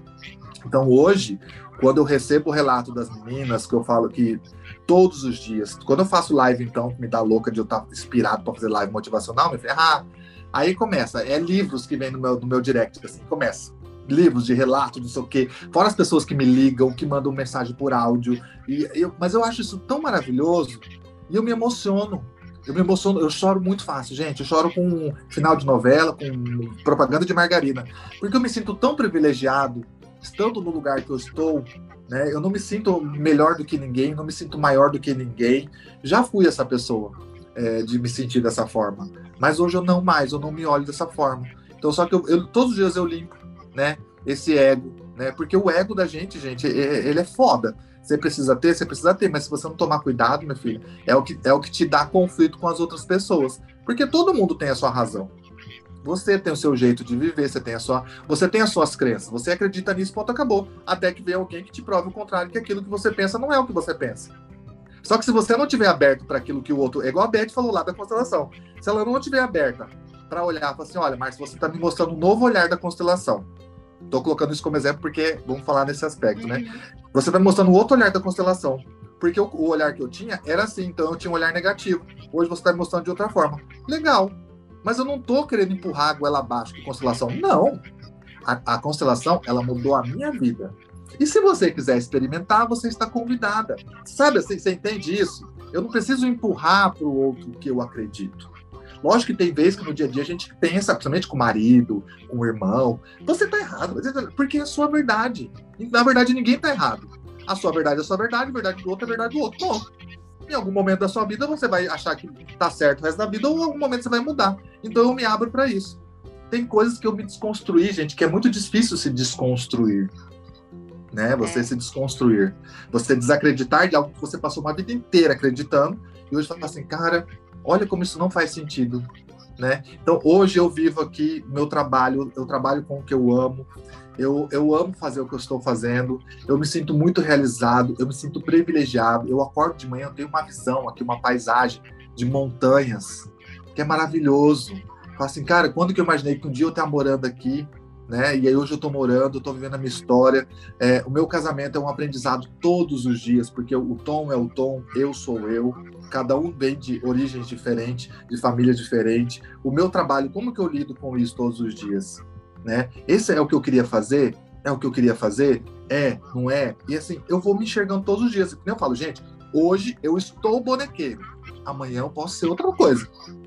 Então não, porque eu, antes eu, eu vou morrer estilista, vou morrer da mal de corte de costura. Até que eu vi um momento que, puf, levei um soco na cara, um chute na bunda, e aí, você não é mais, você é mais estilista. Eu falei, aí, você vai fazer o que com essa escola linda, maravilhosa, que você decorou tudo, você uma vida inteira decorando? E aí? Entendeu? E aí eu me vi, uma, aí eu me abri para outra possibilidade, algo que eu não acreditava que seria possível. Hoje, vivo, antigamente assim, apaguei com a língua, né, que eles falam, né? Paguei se enxergou merecedor também, né, Márcio? Né, exatamente. Então, assim, a gente se enxerga. Porque não é, gente, o que você faz que vai, vai fazer de você isso ou aquilo. É como você enxerga aquilo que você faz. É a forma como que eu olho o meu trabalho, é a forma como que eu olho. Esse trabalho, ele me causa transformação? Ele me traz benefício? Traz. E como que eu posso pegar esse trabalho e olhar para ele e ver que ele também traz benefício para outras pessoas, ou que ele possa trazer benefício para outras pessoas? E foi isso que eu fui enxergando, né? Esse trabalho me trazendo benefício primeiramente. Então eu falo, gente, começa a olhar primeiramente para você, esquece os outros lá fora. Esse vai ser um momento egoísta seu. Comece a olhar para você.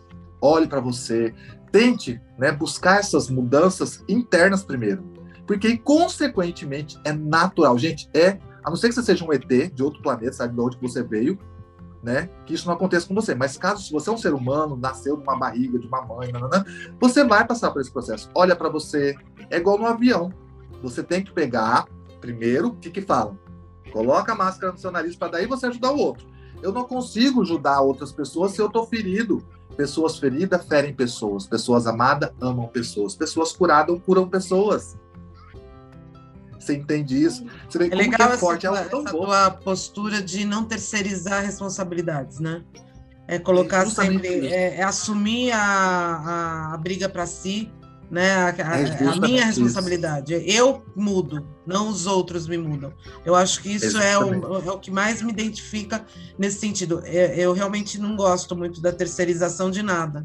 Né? É... é... justamente isso. Quando você começa. Gente, esses são os pratos principais. Quando você começa a se autorresponsabilizar, você entender que a sua vida chegou no ponto, mas é responsabilidade sua.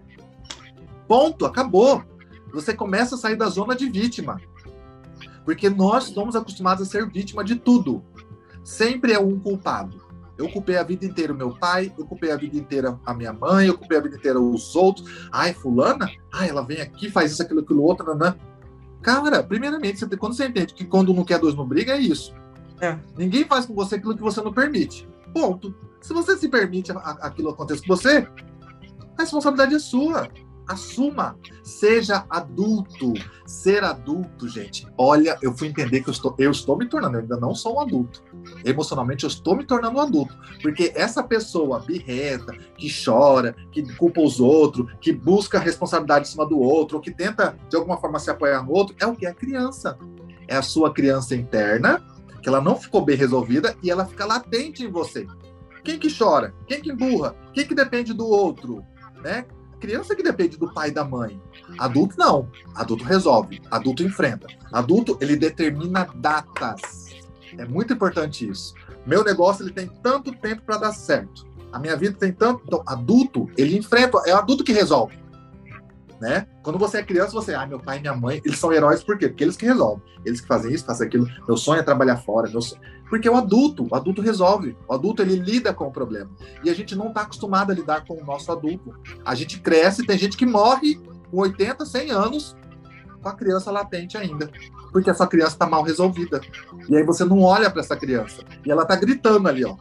Desesperadamente, que ela tá ali, você não olha e você se torna aquela criança, o adulto, né, que não cresceu o resto da vida. Isso reflete no seu trabalho, no seu casamento, nos seus relacionamentos com amigos, com família, com amigos, com tudo. E você sabe, eu acho que é legal você colocar esse ponto de vista, porque e, e nós temos, que nem você colocou os pais, tal, a gente tem os pais sempre presentes, mas a gente também precisa lembrar é, que nós também somos pais né? De uma... E aí eu lembro muito do, do Renato Russo falando o que, que é, são crianças como vocês, o que você vai ser quando uh -huh. você crescer. Porque Exatamente. tem algum momento, que nem a, a, toda aquela história que a gente teve pré aqui, será que você se coloca na frente do seu filho? Será que eu me coloco na frente da minha filha? E para quando, né? Então a gente, e a maioria de nós artesãos, a gente tem uma família constituída pela gente, então, os nossos papéis também são muito importantes frente a essas pessoas que estão com a gente convivendo nessa nossa família, né?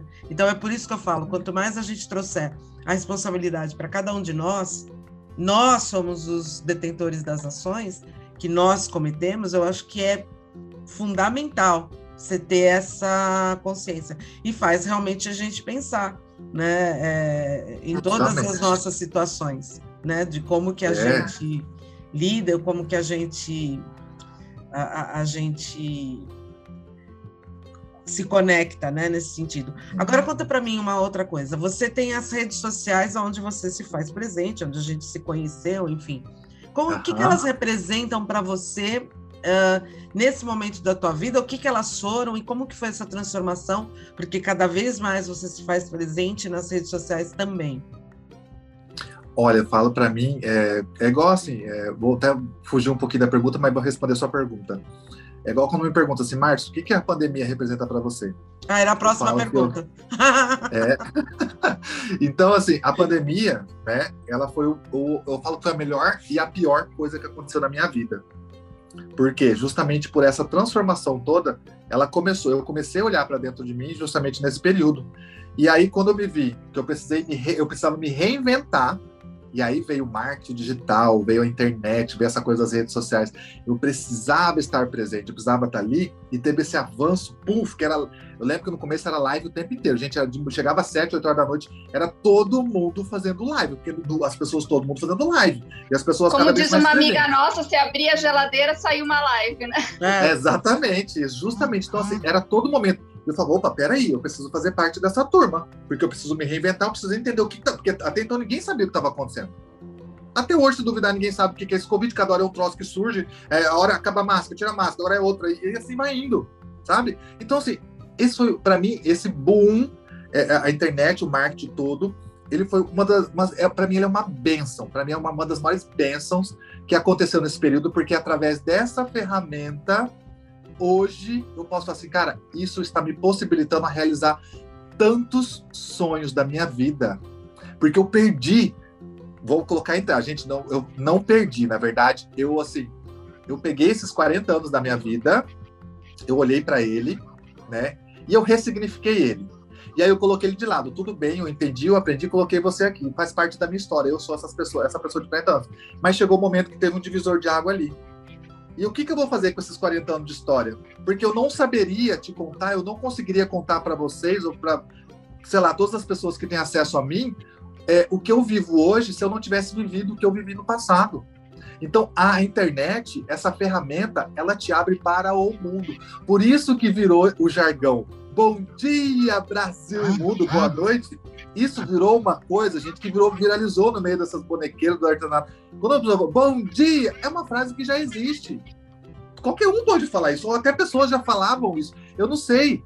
Mas o que, que isso chama? Isso chama-se autoralidade. E o que, que é a autoralidade? Eu peguei a minha forma de falar, né? Eu comecei com Bom Dia Brasil, porque eu, na minha cabeça eu estava tendo acesso ao mundo. Quando eu vi que eu estava alcançando a Argentina, Itália, a Rússia, Estados Unidos, Portugal, e aí eu comecei a ter alunas de fora. E aí eu comecei a falar, gente, vou ter que mudar meu jargão. Então, bom dia agora vai ser bom dia, ou boa tarde, ou boa noite. Bom dia, Brasil e mundo. E isso virou um pum. Então, isso tudo graças ao quê? À internet, que veio nesse momento da minha vida, que me possibilita palestrar aqui, que me possibilita vir ter uma rede social que eu esteja presente, que possibilita eu me transformar, porque eu comecei a conhecer cursos através muito mais ativamente na internet, que começa a surgir para vocês, isso se tornou muito forte né, na internet, essas coisas da autoajuda, do autoconhecimento e parará, hoje todo mundo é holístico, é isso, é aquilo, aquilo outro, que é muito bacana, porque quanto mais pessoas se transformam, mais esse mundo, mais rápido se, se libera logo de tudo isso que está acontecendo. Então, isso é uma ferramenta tão poderosa, tanto para o bem quanto para o mal. Então cabe a você escolher qual caminho você quer. Então, assim, você se conhece, você se ajuda, mas o que, que você faz com tudo isso? Eu quero, de alguma forma, levar isso que eu aprendi, tudo isso que eu estou aprendendo todos os dias, porque é um aprendizado diário, para as pessoas, né? Então a internet, esse foi assim, como a gente sabe, você que estuda internet, a gente está ali, foi um avanço de 10 anos se não houvesse a pandemia, né? A gente já está ainda gatinhando, não ia estar tá esse boom que está hoje, a gente já está um pouco ainda lento, né? Então foi um avanço de 10 anos para a galera falar, ô, oh, gente, acorda, vamos viver, vamos fazer. Vamos... E aí isso quebra aquela crença limitante da artesã. Ai, ninguém dá valor no meu trabalho, ninguém dá valor em artesanato. Ai, na cidade ninguém compra. Minha filha, sai da sua cidade. Você tem um mundo de infinitas possibilidades. Sai desse mundo. Como eu falo, sai da caixinha, gente. Sai da caixinha. Começa a buscar informação. Ai, mas eu não sei mexer. Eu também não sabia. Isso aqui para mim era um bicho de sete cabeças. Você viu até a Beth. Eu falei, Beth, como que entra aqui? Olha que eu já entrei em reuniões de Zoom. Mas às vezes eu quero aprender, eu quero estar presente, eu quero me fazer aqui. Então se esforça cabe muito a gente fazer também o nosso papel. Não adianta eu querer, ai, mas eu não sei. Aprende. Você não nasceu sabendo? Você já nasceu andando? Não nasceu andando. Eu acho que a gente tem que descobrir. Eu, eu, eu, sempre brinco, a gente tem que descobrir. Você só falou bom dia, Brasil, bom. Eu falo que a gente tem que descobrir a bombola está que existe dentro da gente, né? E sabe, é que eu, eu acho ela fantástica, né? E assim, soltar aquela coisa, não interessa tempo, não interessa lugar, não interessa nada, aparência, nada, absolutamente nada. Interessa quem é você.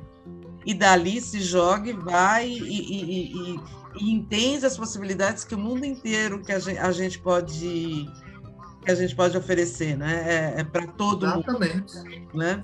Exatamente. É, a internet ela trouxe isso para todo, do mais pequenininho ao maior. Quem já estava lá atrás há muito tempo, claro, teve uma ascensão muito grande muito rápida.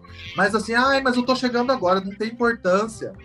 Não tem é, importância. O Márcio, nós, putz, meu, eu e a Faiga juntas aqui é praticamente meio século de, mais de meio século de jornalismo de artesanato. E a gente não Olha sabe a gente, é, para a gente, todo esse universo de, de internet, de Instagram, de comunicação visual, porque nós sempre, sempre, sempre fomos da comunicação escrita, da impressa, e para a gente tudo isso é uma novidade constante, é todo dia um aprendizado. Eu falo que a minha cabeça é uma maternidade de neurônios, porque se a gente aprende, cada coisa que você aprende é um neurônio que nasce, gente, eu tenho uhum. uma, uma, aqui só tem bebezinho, porque é muita coisa que você está aprendendo todos os dias. E isso é fantástico. É, é, e o mais legal de tudo é que quanto mais você aprende, mais você vai querendo aprender e mais você vai te interagindo, mais você vai conhecendo e conectando pessoas. Você falou da internet, eu acho que o tanto de gente maravilhosa que a gente conheceu a, a, ao longo desses anos, desses dois anos, que nem você, você a gente se conheceu pelo lá pelo clube, né? Você apareceu uhum. lá com a gente, despertou a bronca ao vivo e a cores que você sumiu, nunca mais apareceu, tudo bem? É. Eu sei que é questão de. Eu não, eu não fui, eu não consegui, eu não conseguia acompanhar aquele negócio do Clubhouse, não consegui acompanhar. Então, assim, é muitas ferramentas que vão surgindo, né? Então, assim, o Instagram teve esse boom, é TikTok, é não sei o quê, é Facebook, é. Não, é tempo. E esse é Clubhouse time. veio, né? E aí, ou seja, e aquilo ali funciona o tempo inteiro, né, gente? Aquilo ali é o tempo inteiro. A gente entrando em reunião. Então, mas a gente não. É, eu vou falar para você. Eu entro lá para falar com a, diariamente, a gente entra diariamente, todos os dias das quatro às 18, mas a gente fica naquele horário. Dificilmente eu entro depois ou antes, assim, muito raro. E eu também não. Questão de tempo, então você também se organiza. Né? O, mas aí quando eu vi, menina. É, é, o que aconteceu que é muito legal é a gente ter trazido para outras atividades aquelas pessoas com quem a gente conversa. Então hoje a gente tem o clube, é, a gente tem um clube de leitura de livro, a gente tem clube de, tem o, o, próprio Clube Craft Brasil, onde a gente reúne as pessoas para conversar, para aprender temas novos. Ali não tem nenhum professor, não tem ninguém que que é que está ensinando nada, mas todos estamos aprendendo junto. Eu acho que é essa o nosso legado e o que a gente se propõe a fazer. Não, é, não, não, não tem um, uma, uma, uma coisa a mais. Mas é muito legal também, ao mesmo tempo, são. Olha, a gente. Hoje ainda a gente falou sobre isso. O tanto de pessoas maravilhosas que a gente pôde agregar justamente Nossa. por conta de uma pandemia, por conta de, um, é. de uma necessidade de entendimento de, de tecnologia que ninguém aqui possuía, porque não é falar, ah, não, não é, ninguém estava melhor no barco aqui que o outro, não. Era todo mundo se, se saindo do, do mesmo ponto de partida. Mas, ao mesmo tempo, a gente vai que quem teve boa vontade e está tendo e está querendo, meu, está deslanchando. E isso é. que é muito mais legal ainda. Quantos exemplos a gente não está vendo de pessoas bacanas que estão conseguindo vender o lenço, como você falou? né? Porque chorar, é, enquanto, a gente é, enquanto você tem muito chorando. Mas vamos ter lenço, vamos fazer lenço, vamos costurar lenço aí para fazer, para botar na roda para todo mundo.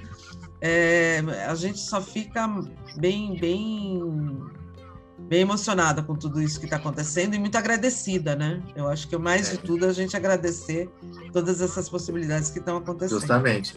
Esse ponto que você falou de assim, gente, é tantas pessoas maravilhosas que eu tive a oportunidade, estou tendo, ainda vou ter, acredito, né? É, de me conectar. É só o começo, né? Pessoas que a gente nunca imaginou. Eu nunca, gente, porque eu nunca imaginei fazer parte do universo do artesanato, né? Da bonecaria. Então, assim, pessoas assim, e é, é igual é engraçado, é engraçado assim, que são de todas as áreas que estão ao mesmo tempo conectadas. Você é do jornalismo, a, a Iriana, que é uma pessoa fantástica também, que é do, da costura, mas é também faz essa vibe da, da, jornalística aí, e aí a pessoa que faz boneca X, a outra faz boneca Y, a outra faz costura criativa, a outra faz bolsa, a outra faz... E assim, você vai juntando, porque na verdade tudo tem uma essência ali, e você começa a se conectar com esse tipo de coisa, porque cada um tem uma ideia, né? Então você vai pegando é um as coisas. Assim, é um movimento. Márcio, que a gente, a gente volta a falar, é muito tempo de artesanato e a gente, a gente nunca tinha assistido isso antes, essa conexão ou esse, essa existiu sempre muita competitividade entre os artesãos. Então, e assim, de repente, sempre foi o que me incomodou muito. Eu vou ser bem honesto com você, eu nunca gostei desse. desse Isso movimento. também é uma coisa que ainda existe. existe. E, e, e vou te falar uma coisa. Quem está parado, estagnado no artesanato é quem, é quem insiste nessa, na, nesse egocentrismo. É, é você vê, e tem muito, nossa, imagina, do, de, 100, de 100 artesãos, eu acho que 90 ainda estão nessa, nessa vibe do não, não vou falar, não, não vou, não, e tô sozinho, eu vou me viro, o meu ateliê sou só eu, e eu que me. E desculpa, vai ficar, mas vai apanhar mais do que os outros. Né? É, porque é difícil você apanhar sozinho. Né? É. Então, quanto mais a gente se juntar, mais a gente se unir, mais força a gente vai ganhar. E isso que é muito importante, você ganhar uma, uma força, um reconhecimento, um, um... e não estou falando para ser para ter dinheiro, ah, não, você é milionária. Não, não é isso, não, porque é. Nem, é, nem, é a, nem é a nossa pretensão. Uma pessoa que, que se importa com um ponto bem bordado, com uma pincelada bem dada, não está se preocupando se vai ter dinheiro ou não. Ela está preocupada se ela vai poder sobreviver para continuar dando aquele ponto e pintando, dando aquela boa é. pincelada. Né? Essa que é a nossa preocupação, você ter um conforto para poder continuar fazendo aquilo que você gosta. Você, você não Justamente. tem. É, é, o teu sonho de felicidade é muito mais concreto, né? Ele é muito mais possível. Uhum. Então, assim, a gente tem trazido, mas eu acredito também que está crescendo muito, a gente está, sim, conquistando muita coisa.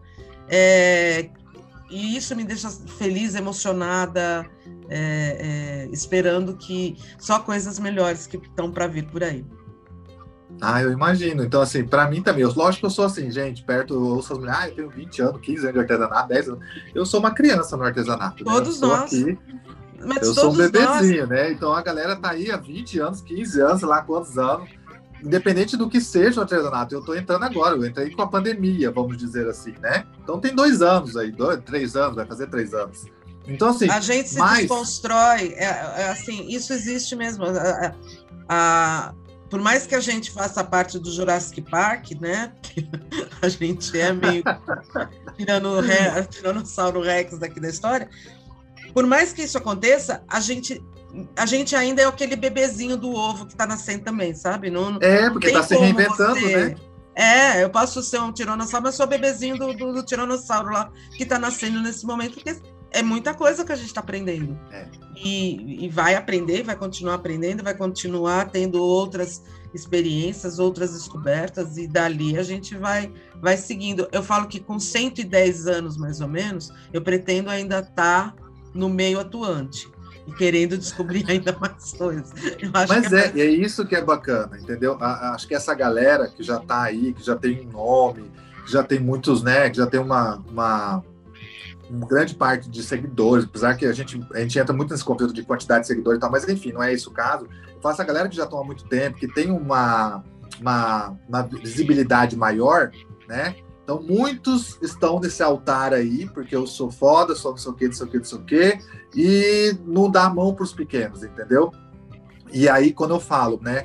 Então, eu falo, gente, eu tô tete a tete com os pequenininhos. Quem começou agora, eu também comecei agora. Então, se eu crescer, quem vier comigo tá crescendo junto.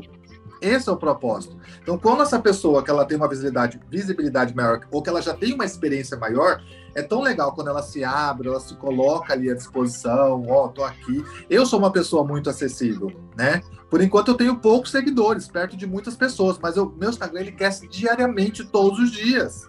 Todos os dias. Então, assim, há, há meses atrás eu tinha, sei lá, mil e poucos seguidores. Hoje eu tô com 4 mil, daqui a pouco eu tô com 5 mil, daqui a pouco. O sonho do, do, do, eu falo que a maturidade no Instagram é os 10 mil, né? Que é os 10k.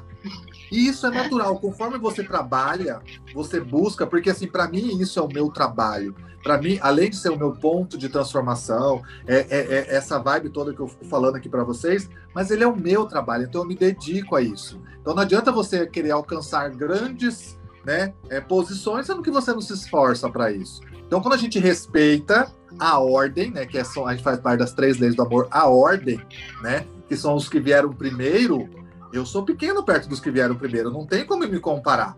Claro que não. Mas quando eu me coloco no meu lugar e faço o meu trabalho, e tô me colocando à disposição aqui, gente, hoje eu estou muito acessível. E quando eu tiver 30, 40, 50, lá, 100 mil seguidores, eu não vou conseguir responder todo mundo como eu consigo hoje. Às vezes, hoje, é, às vezes eu coloco um post lá e aí, assim, dá lá, dá 80 comentários. Eu, eu faço questão de responder. Às vezes eu não respondo na hora, porque eu não dou conta, né, gente? É fazer muita coisa. A gente é marido, é pai, é mãe, é um monte de coisa. Então, assim, eu vou lá respondendo no meu tempo. Eu sei que eu tenho 24 horas para responder. Então, eu vou lá e respondo todo mundo com todo carinho. Então, é isso que eu quero fazer. Vai chegar um momento que eu não vou conseguir mais responder? Pode acontecer. Mas o que eu puder fazer, porque eu não quero perder essa conexão com as pessoas. Eu gosto disso. Eu falo assim que eu tô. Eu, eu, eu já sonhava em ir para a Mega Artesanal levar a minha mãe, porque o sonho da minha mãe é conhecer a tal da Mega, a Mega Artesanal. O ano que ela ia, que a gente ia, né, ia, eu nem tava nesse medo artesanal. E aí a gente ia fazer uma excursão tal para ir, veio a pandemia. Então acabou que nada aconteceu. Já tem dois anos aí e estamos na expectativa de que ano que vem aconteça, né? Vai 2022. acontecer, tamo junto, tamo junto. Então, assim, falei, cara, para mim vai ser porque hoje eu ir na Mercado Artesanal, eu ouço assim, gente muito das meninas. Márcio, você vai? Se você for, eu vou. Cria uma caravana. Vamos dizer o quê? Ai, vamos nos encontrar lá. Porque vai ser o ponto que tá todo mundo se conhecendo, mas ninguém se conhece ao vivo, né? Ninguém Márcio, eu tô te vendo palestrando na Mega. Você falou que você sonhou, já compartilhou, eu já tô te vendo lá. Gente, é eu fiquei, assim. pensa, imaginando, eu fiquei imaginando. Falei, gente, eu sonhei. Foi tão, foi, foi tão real esse sonho, gente. Foi tão louco. Porque eu me vi, eu não lembro quem me convidou, parecia que era um, era um homem, não lembro quem que era. E eu tava num palco, era um lugar até meio simples assim, e eu falando tal da minha história, não sei o que, um monte de gente. Eu fui muito louco, foi muito emocionante, porque acho que é algo que eu desejo tanto. E aí hoje eu falo assim, cara, eu me tornar um palestrante, né? Vamos colocar entre aspas, uma pessoa que leva um conhecimento de alguma forma, no meio que eu tô vivendo hoje, é, que é essa coisa da transformação e, e mostrar para as pessoas que realmente é possível, independente do que você faça, você pode, você é capaz, você consegue, só depende de você. E eu falo, por quê? Porque eu sou essa história. É muito mais fácil eu, eu convencer as pessoas de algo por coisas que eu vivi. É diferente de eu falar assim, olha, a fulana, ela teve uma história tão linda, a história dela é linda, é maravilhosa mas eu não vou contar com a mesma emoção da a história do que eu vivi. Quando eu conto que eu lá, quando era pequeno, minha mãe botava para vender é, carpe quintal, vender salgado, eu com 15 anos eu vendia cachorro quente na rua, morrendo de vergonha, mas eu fazia isso, e que aquilo, aquilo outro. E eu sempre, nunca me vi no, né, na situação de pobreza, porque meus pais não tinham condições, mas eu falava assim, eu quero mais, eu quero mais. Só que, lógico, eu não tinha a consciência que eu tenho hoje, né? Então, essa luta de querer ser mais sem ter, sem ter base, é por isso que muitas vezes a gente patina, né? Eu quero provar para alguém, eu quero mostrar para alguém, nem que seja para minha família, que eu posso, que eu consigo. E aí você vai, você até consegue, mas é pesado, é árduo, é aquele dinheiro sacrificioso, é aquele sucesso pesado, que aí muitas vezes você adoece. E aí causa efeito elástico. Eu vou lá, alcanço e volto. Vou lá, alcanço. E aí fica. Chega uma hora que você cansa de ir, voltar e voltar e você não vai. Mas por quê? Porque justamente a gente não tem esse olhar para dentro de si. Então hoje eu vejo e falo, cara, o, o, a pandemia, é, o que, que ela me oportunizou, a internet, o artesanato, tudo isso está me possibilitando tanta coisa linda, conhecer pessoas, se conectar, sabe, com você, estar aqui falando. Que ao mesmo tempo nós estamos tão longe fisicamente, mas energeticamente nós estamos tão conectados, isso é tão louco, gente. Quando eu estou numa live falando, e aí eu choro, eu me emociono, as pessoas choram junto comigo, e falam, gente, que loucura isso! Isso é tão louco, é tão real, né? E para mim isso é o que faz sentido hoje, é o que faz sentido estar aqui, é, é, é, poder contar de forma verdadeira, é poder encher meu olho de lágrimas quando eu falo do meu pai, quando eu falo. Esses dias eu fiz uma live, falando, é, até me emociono. É, esse dia eu fiz uma live que fazia tempo, né? Minha mãe não sabe mexer com o Instagram, né? Ela, ela tem no celular dela, mas ela nunca entrou, ela não, ela não sabe, não adianta. Ela, ela vai no Facebook, o negócio dela é YouTube e Facebook. E eu tô aqui dando a aula, fazendo é, uma live, era uma live até na época do lançamento do curso. De repente entra minha mãe. Menino do céu, eu não consegui me segurar.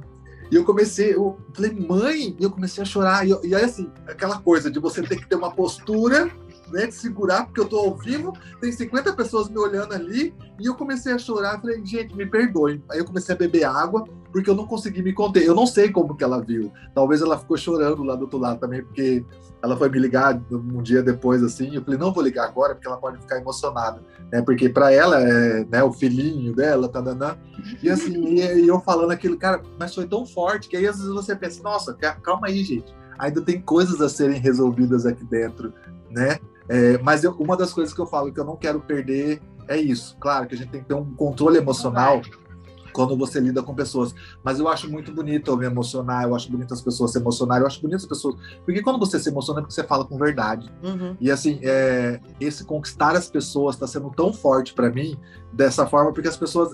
Na verdade, assim, meu trabalho, eu reconheço, gente, eu tenho, eu tenho essa coisa do ego, né? De fazer, assim, eu sei que meu trabalho é bom, meu trabalho é bonito, que é um trabalho diferenciado, mas isso não é, não é para mim, não é o relevante. O relevante que eu vejo é eu me colocar como ser humano, como pessoa, e as pessoas se conectarem com isso. As pessoas elas se conectam comigo. Muitas pessoas entram nos meus cursos, compram meus produtos, mas elas não compram isso. Elas compram o Márcio primeiro. É o Márcio que elas se conectam. É o Márcio que ela está aqui contando a história, é o Márcio dando bom dia Brasil e Mundo, é o Márcio fazendo ensinamento do dia, que eu até esqueci de fazer hoje, eu faço depois aqui da, do, do Porto do Coisa. Então, para mim, é isso. Né? É, é, é, essa conexão com as pessoas que me fazem estar todos os dias aqui, esses relatos que eu ouço todos os dias das pessoas. Márcio, você. É, eu, eu, assim, eu falo isso, gente, eu acho muito forte, né? A pessoa chegar para mim, mas você mudou minha vida, você mudou meu dia. Não, eu não mudei nada, eu não fiz absolutamente nada, é você. É que você, de alguma forma, virou alguma chave e você olhou de uma forma diferente para você mesma mas eu só estou aqui como uma ferramenta. E é isso que eu, todos os dias eu venho aqui, faço a minha meditação, oro, falo, Deus, obrigado por me oportunizar, e por todos os dias eu tenho a oportunidade de ser usado como ferramenta para isso. Seja através do meu trabalho, seja através de mim mesmo, seja através de uma conversa. Enfim, quem tiver que escutar esse podcast vai escutar.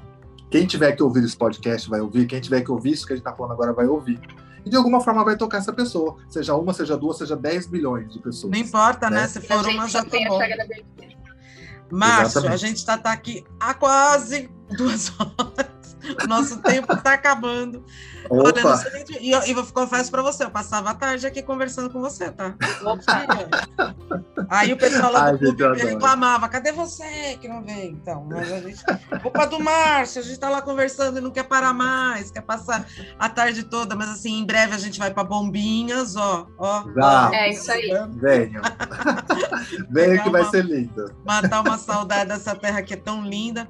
E a gente só tem agradecer você muito por essa conversa, por tanto ensinamento, por me, principalmente eu particular, você me desmistificou uma coisa, você me, me deu um segundo olhar que realmente me fez pensar e querer correr atrás, isso é muito bom. Eu gosto quando as pessoas conseguem me convencer, e eu sou difícil de ser convencida, tá? Faiga, assim, Faiga é testemunho, não sou lindo, fácil. Para mim é uma coisa, eu sou cética nível master.